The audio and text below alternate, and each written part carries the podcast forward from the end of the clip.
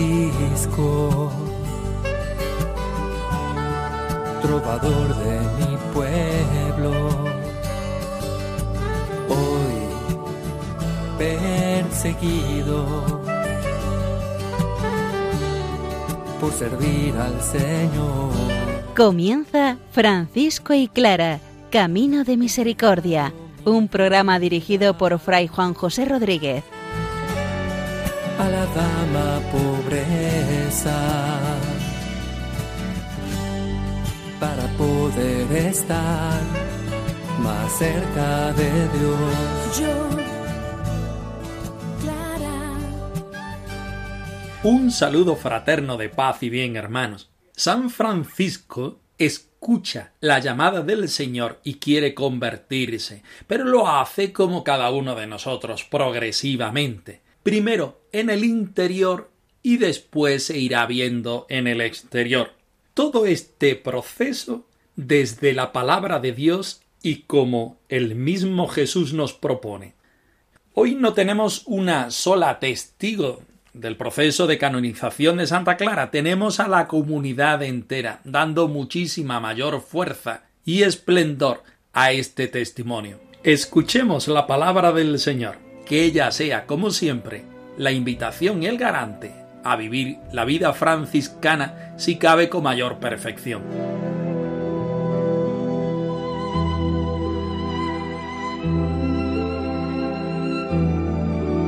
Del Evangelio según San Mateo.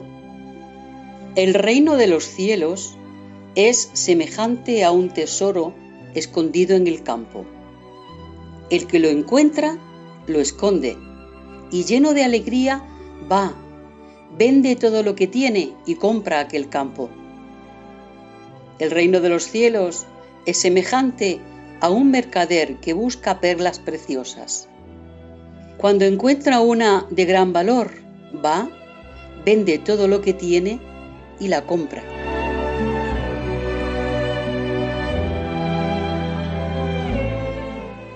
El tesoro escondido y el mercader en perlas preciosas es el plato fuerte que a Fray Tomás de Celano se le antoja poner en comparación con la vida del joven Francisco, que ya siente dentro de sí la palabra del Señor y se siente invitado a la conversión, pero no es capaz de vivirlo en la vida exterior. Vamos a escuchar el texto.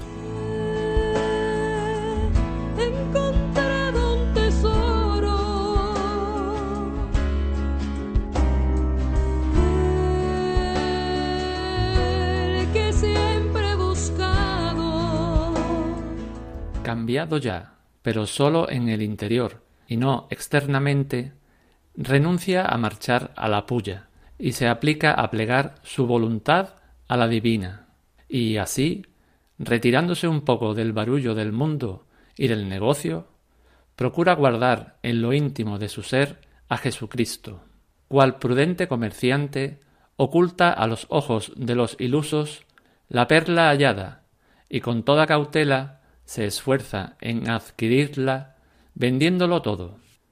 Tenía a la sazón en la ciudad de Asís un compañero, amado con predilección entre otros. Como ambos eran de la misma edad y una asidua relación de mutuo afecto, le hubiera dado ánimo para confiarle sus intimidades. Le conducía con frecuencia a lugares apartados y a propósito para tomar determinaciones y le aseguraba que había encontrado un grande y precioso tesoro. Gozábase este su compañero y, picado de curiosidad por lo oído, salía gustoso con él cuantas veces era invitado. Había cerca de la ciudad una gruta a la que se llegaba muchas veces, platicando mutuamente sobre el tesoro. Entraba en ella el varón de Dios, santo por su santa resolución, mientras su compañero le aguardaba fuera. Lleno de un nuevo y singular espíritu, oraba en lo íntimo a su padre. Tenía sumo interés en que nadie supiera lo que sucedía dentro, y, ocultando sabiamente lo que con ocasión de algo bueno le acaecía de mejor, sólo con su Dios deliberaba sobre sus santas determinaciones. Con la mayor devoción oraba para que Dios, eterno y verdadero, le dirigiese en sus pasos y le enseñase a poner en práctica su voluntad. Sostenía en su alma tremenda lucha, y, mientras no llevaba a la práctica lo que había concebido en su corazón, no hallaba descanso. Uno tras otro se sucedían en su mente los más varios pensamientos, y con tal insistencia que lo conturbaban duramente. Se abrazaba de fuego divino en su interior, y no podía ocultar al exterior el ardor de su espíritu. Dolíase de haber pecado tan gravemente y de haber ofendido los ojos de la divina majestad. No le deleitaban ya los pecados pasados ni los presentes, mas no habían recibido todavía la plena seguridad de verse libre de los futuros. He aquí porque cuando salía fuera, donde su compañero se encontraba tan agotado por el esfuerzo, que uno era el que entraba y parecía otro el que salía.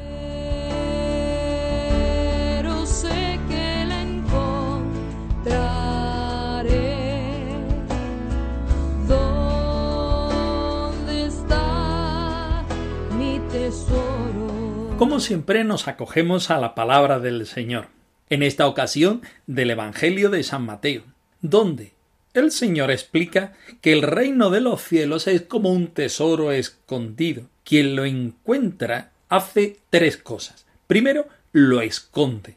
Después va y vende todo lo que tiene. Y por último, compra ese tesoro escondido.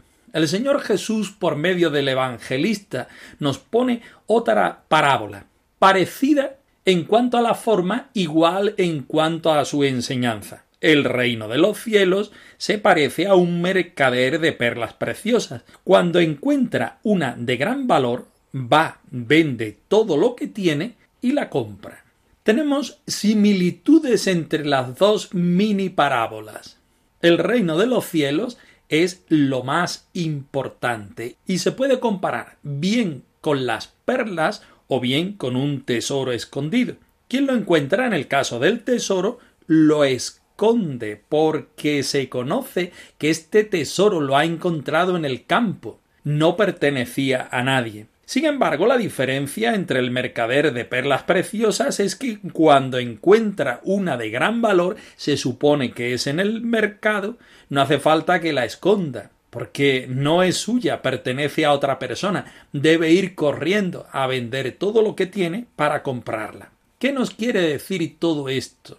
Que la riqueza del reino de Dios está presente. Los condicionamientos particulares de la vida de las personas cambian. Incluso los condicionamientos de la misma persona van cambiando según momentos, según circunstancias. Lo que no cambia es el valor de ese tesoro o de esas perlas, la fascinación que producen sobre la persona y la actitud de cambio en la misma que lo hace ponerse en camino para convertirse en dueño de dicha realidad. Así el reino de Dios para cada uno de nosotros cristianos. Así el reino de Dios empezó a ser la realidad más importante de la vida para el joven Francisco de Asís, que ha sentido cómo el Señor lo va llamando a la conversión a ser evangelio vivo y viviente te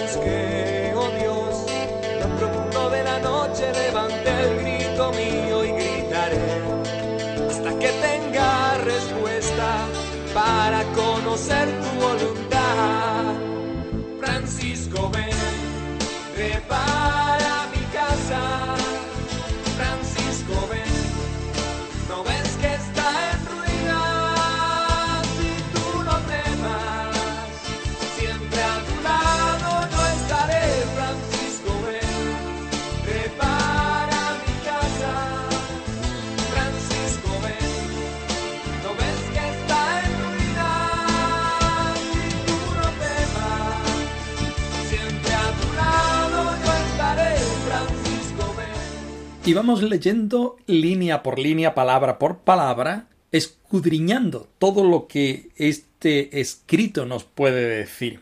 Dice Tomás de Celano, cambiado ya, Francisco, pero solo en el interior y no exteriormente, renuncia a ir a la guerra, a ir a la pula, y se aplica a plegar a la voluntad mm, divina.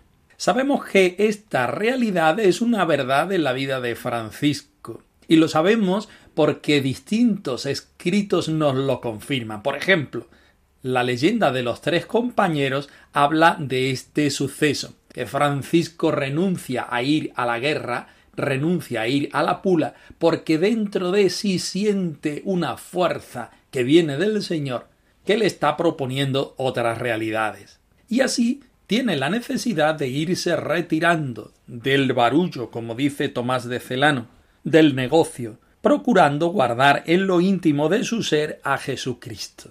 Esta es la realidad más importante, guardar en el interior la presencia de Jesucristo, darse cuenta de que el Señor lo está llamando para vivir una realidad distinta a la que él quería y pretendía. Y Francisco utiliza en su respuesta las características personales que él previamente tenía. Es algo que lo recoge en la experiencia posterior para la vida franciscana. Aquel hermano que tenga una profesión puede, dentro de la fraternidad, llevarla a cabo, si es para mayor gloria del Señor. También en el proceso vocacional de San Francisco y posteriormente en el proceso vocacional franciscano, dice Celano, cual prudente comerciante. ¿Qué es lo que hace un comerciante? No hacer maniobras que le lleven a un gasto o a no tener una ganancia, sino que en la prudencia está muchas veces el éxito de la maniobra cual prudente comerciante oculta a los ojos de los ilusos la perla hallada y con toda cautela se esfuerza en adquirirla vendiéndolo todo. Tomás de Celano conoce muy bien el Evangelio que acabamos de estudiar y lo pone aquí a la base de la reflexión en la conversión y en la llamada del joven Francisco, porque nos va a servir como reflexión a nosotros, que nos acercamos a su biografía para la canonización, a darnos cuenta cómo el Señor es el que va llamando y el joven Francisco el que va respondiendo. Voluntad. Necesito luz en la oscuridad, tanto tiempo en confusión sin ver la verdad. En mi alma y salvación por la gracia, por la gracia de tu amor.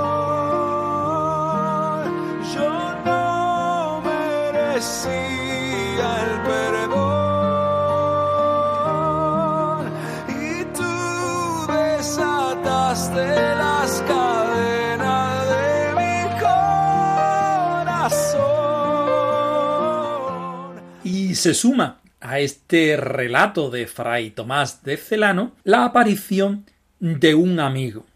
Tenía la sazón en la ciudad de así un compañero. Sabemos bien que este compañero es el hermano León, que después hizo de secretario suyo, este hermano sacerdote que acompañó a San Francisco en todos los momentos de su vida, desde el principio hasta el final. Amado con predilección entre todos, dice así el biógrafo, como ambos eran de la misma ciudad y eran asiduos en su relación, San Francisco no tenía ningún problema en abrirle su corazón y en compartir con él aquellas preocupaciones y el camino que el Señor le iba mostrando. En principio, comparte dos realidades. Una, la necesidad de recurrir a lugares apartados para allí tomar determinaciones y en segundo lugar, como ya sabemos, retirarse del barullo propio de la vida de un militar, incluso de la vida de un comerciante. Aseguraba que había encontrado un grande y precioso tesoro, siguiendo el relato de eh, las parábolas que escuchábamos al principio del programa. Gozábase este su compañero y picado de curiosidad por lo oído, no una curiosidad malsana, sino un camino vocacional paralelo y conjunto, salía gustoso con él cuantas veces era invitado. Había cerca de allí una gruta a la que llegaban muchas veces platicando mutuamente del encuentro de este tesoro que no era otra cosa más que la voluntad del Señor, ni más ni menos. Entraba en ella el varón de Dios santo, ya por su resolución, porque la conversión interior ya estaba empezando a germinar, lleno de un nuevo y singular espíritu, oraba en lo íntimo al Señor y ocultando lo que vivía en su interior hacia los demás, sólo con su Dios deliberaba sobre estas santas determinaciones. Con mayor devoción oraba para que Dios eterno y verdadero le dirigiese en sus pasos y le enseñase a poner en práctica su voluntad.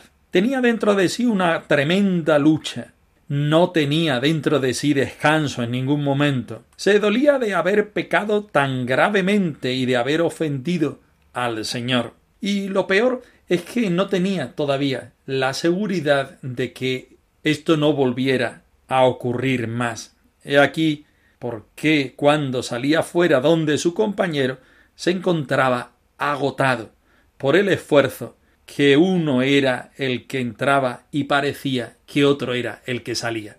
Que se haga en mí de mí, que se haga en mí de mí, lo que sea más del agrado del Señor. Que se haga en mí de mí, que se haga en mí de mí lo que sea más del agrado del Pasamos ahora a la parte de Santa Clara. La comunidad, la fraternidad entera de hermanas pobres de Santa Clara comparece ante el tribunal eclesiástico y da un testimonio fraterno de la santidad de Madonna Clara. Escuchemos el texto.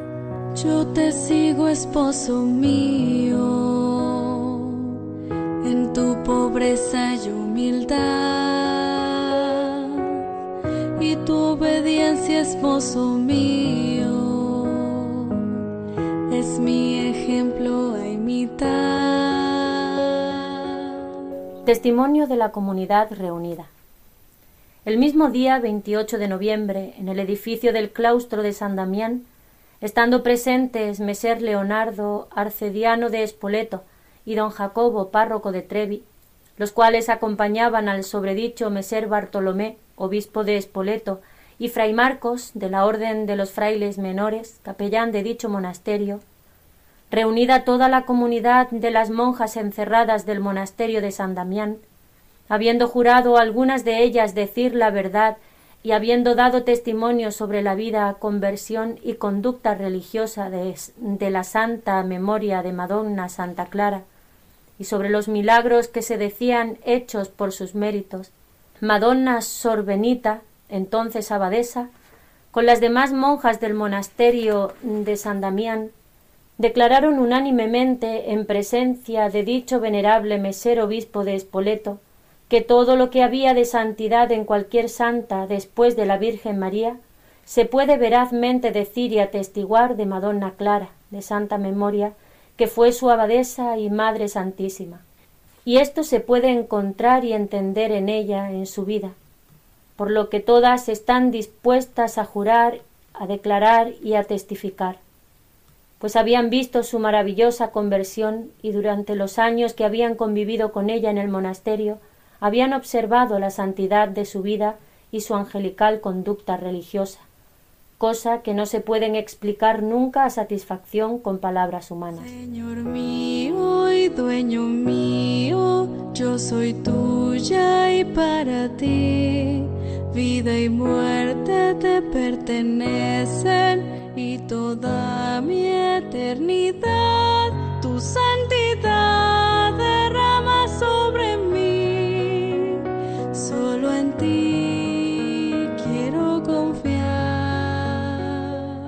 Nos encontramos con el curioso relato del testimonio de la fraternidad de hermanas pobres de Santa Clara reunidas en capítulo, como así se suelen llamar las reuniones fraternas, en la familia franciscana y en otras órdenes de la Iglesia. El mismo día, el 28 de noviembre, aquel que recordamos también dio su testimonio la decimoquinta testigo Sor Balbina de Porzano que se encontraba en la enfermería del monasterio. La Iglesia reunida en representación de la Iglesia universal. Por una parte, Meser Leonardo Arcediano de Spoleto y don Jacobo Párroco de Trevi, a los cuales acompañaban el sobredicho Meser Bartolomé, obispo de Spoleto y fray Marcos de la Orden de los Frailes Menores. Por otra parte, la fraternidad de hermanas pobres de Santa Clara reunidas en el claustro del monasterio. El claustro del monasterio es una imagen de lo íntimo del ser de la fraternidad. Podríamos decir que es el seno donde se germina la santidad de la vida del Señor manifestada en cada una de las hermanas. Y justamente eso es lo que la Iglesia representada por los sacerdotes y por otra parte representada por las hermanas quiere dar a luz la vida íntima de Clara. 28 de noviembre, sabemos de 1253, pocos meses después de la muerte de Clara. La fraternidad reunida en el seno del claustro de San Damián da a luz la vida de santidad de Clara, parecida a ejemplo y como luz de la Santísima Virgen María uno y otro de los testimonios de las hermanas van repitiendo eso, que no habían visto dichas virtudes en persona humana que no fuera la Santísima Virgen María.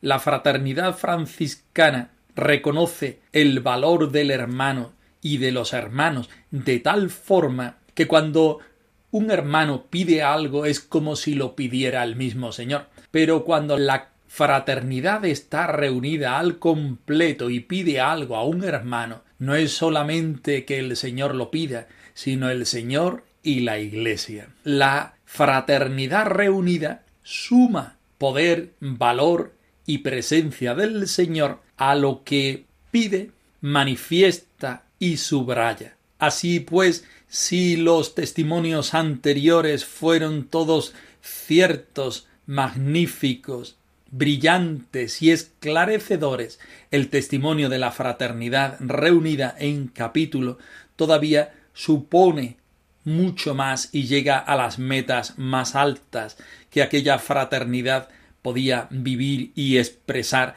dentro de la pobreza a la que vivía entregada totalmente. No se puede explicar con palabras lo que Santa Clara vivió, porque tampoco podemos explicar con palabras el reino de Dios, el misterio de Dios. Sin embargo, tampoco podemos callar ante ese misterio de Dios que una y otra vez se nos pone delante para que demos testimonio. Las hermanas ya encerradas, y así se las reconocía como las hermanas encerradas, no pueden hacer más que gritar desde la voz de la contemplación y como testimonio ante la Iglesia, ante esta vida llena de significación y de santidad de la Madre Santa Clara de Asís.